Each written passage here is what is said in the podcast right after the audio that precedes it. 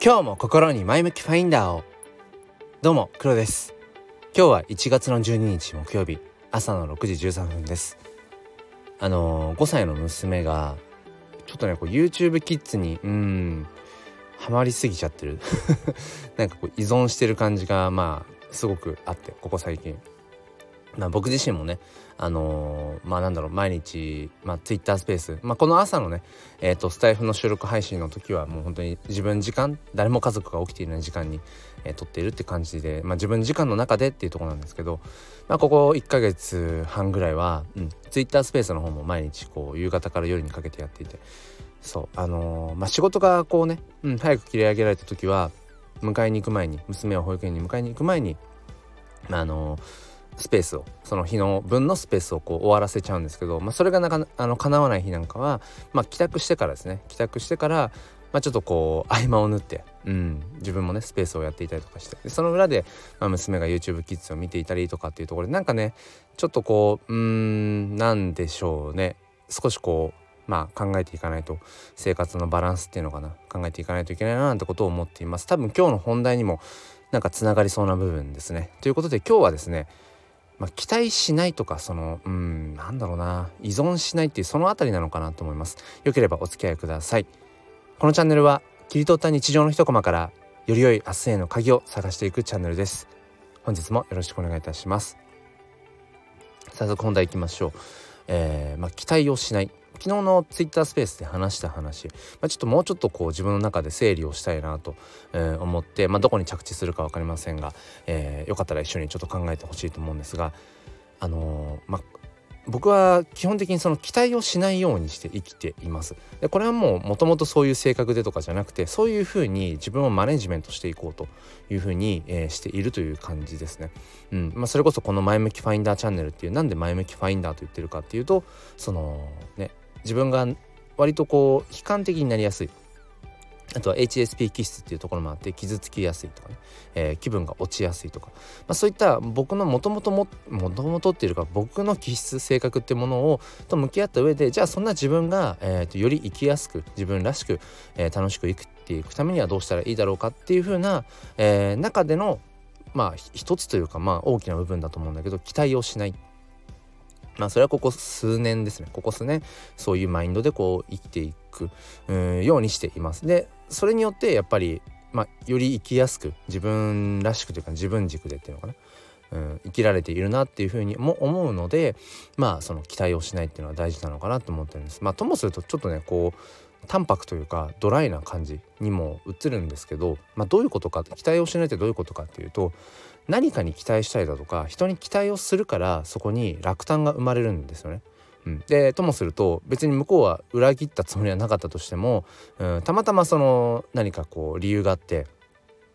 ね、できなかっただけかもしれない。何かそれが約束事とか何なのか分かんないですよ。分かんないけど誰か他者に何かを委ねていたそのそこに期待というものがあったがゆえにえー、その人が別にその意図はしていなくても結果的に裏切られたっていう感情が自分の中で芽生えてしまうとかそれっていうのは結局期待をするからなんですよね。うん、あとは怒りの感情うんとかあとなんだろうなその絶望の感情とかっていうのが生まれるのもやっぱり元にあるのは何かに対して、えー、やっぱり期待をしているからなんですよね。うん、昨日もスペースで話した話としてはあのー、まあ、子育てをしている中でやっぱりその感情的に怒っちゃうその叱ると怒るって違うって、まあ、よく言いますけど、まあ、その叱るっていうのは何だろうなうんどちらかというと理性理性というのかな。で、えー、怒るっていうのは、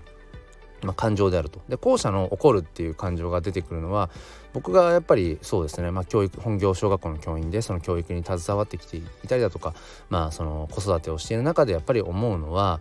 うん例えば子供っていうものは、うん、子供という存在は大人の言うことを聞くべきである。うん、親の言うことに従う存在であるっていうことを無意識に思ってるんですよ僕らは、うん、多分。もともとね、うん、大抵の多分大人親大人でくくっちゃうとちょっとあれかもしれないけどそう。あの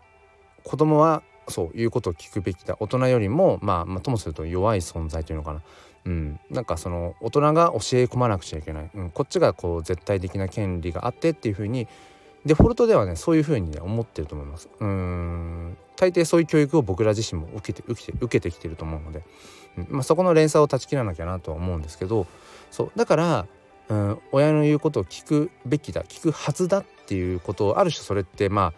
期待でもあると思うんです、うん、期待。そういうふうに、なってほしいというのか、うん、親の都合のいいように、えー、子供がこう、うん、なってそれがともすると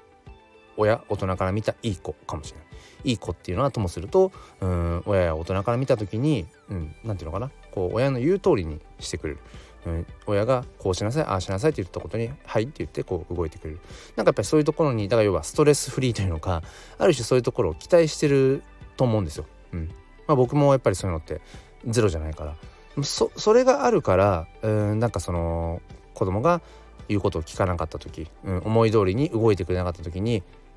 腹が立つ、うん、感情的になって、えー、怒ってしまう、うん、っていうことがあると思うんですよね。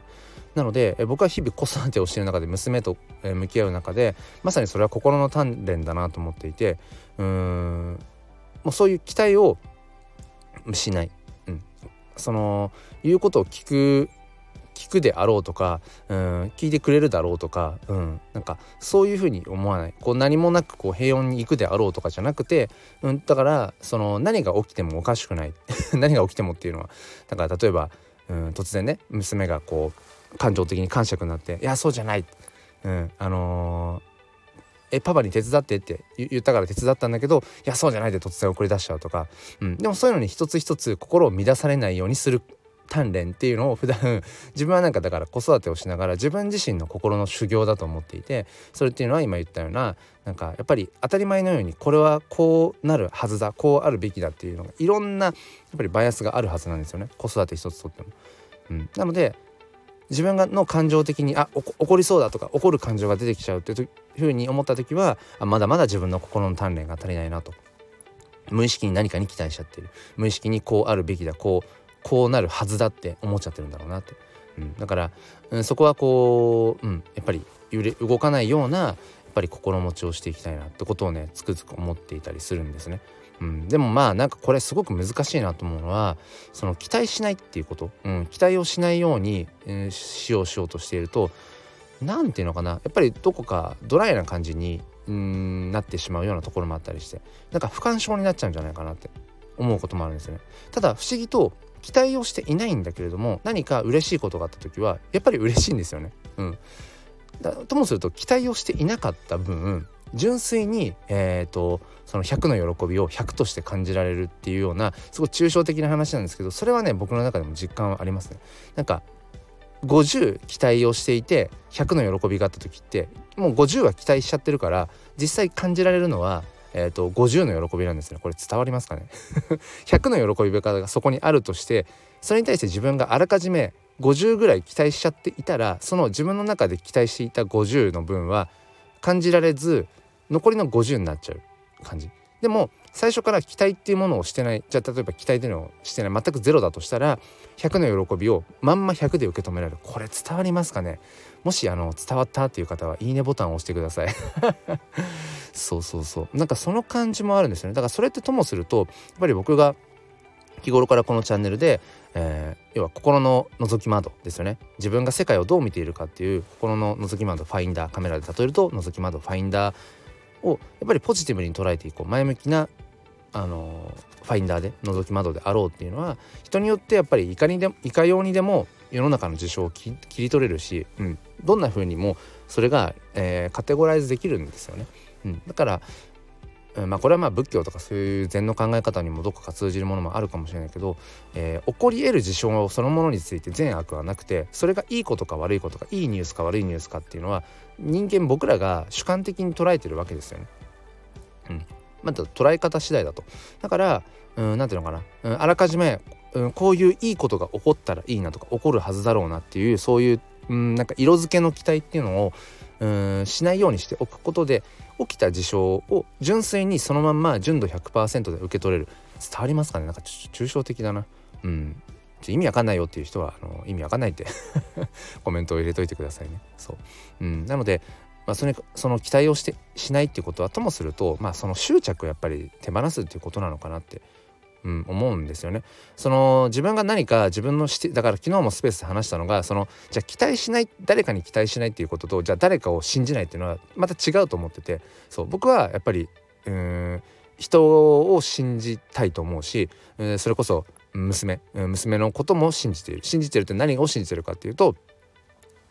えー、娘がもともとその持っている自分でよりよく育っていこうとする力、まあ、それはあのモンテッソリ教育とかで言うと自育力自分で自分を育てていくっていう力。そういうのを子供は持ってるはずだと。だから大人はああだこうだああしなさいこうしなさいっていう必要は本来なくてもともとそういうふうによりよくこう学んでいきたいな育っていきたいっていうふうなのがあるはずだからそこを信じてその力を信じて大人はもう黒子に回ると。うん。環境子供元には環境要因の一つにえー、なっていくっていう、まあ、そこのまあ考え方。僕もすごくそれは共感しているしまあそれを実践したいと、日頃からまあ思っているんですけどなかなかっていう、うんまあ、ところでそうそうあの話がちょっと脱線しそうなので戻ってくるとそうだからなんかこう、うん、依存をしない、うん、期待を、うん、しないっていうのはとその信じないっていうのは違うと、うん、信じるっていうことと期待をするっていうのはやっぱり違くてなんかこう期待をするっていうのはやっぱりどこか執着心がそこにすごくねある気がするんですよね。うん、だから自分が今やっていること何か挑戦をしているんだったらその挑戦していることをうんその自分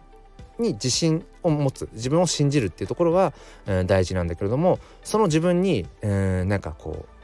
期待をしすぎない、うん、自分がやったことに対して周りが、えー、何かこういう反応があるであろうとかってことを期待しない、うん、なんかその難しいんですけど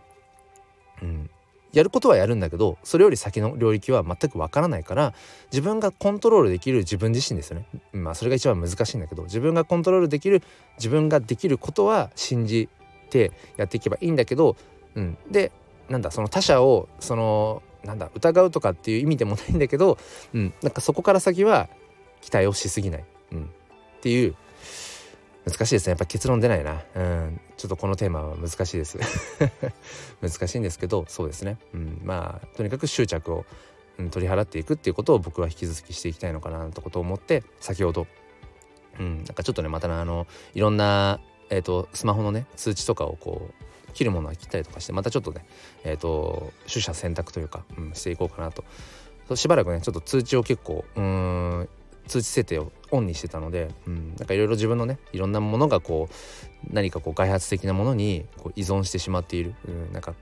そこがね、えー、ちょっと嫌だなと思ったので先ほどちょっとこういくつかの、うん、ものは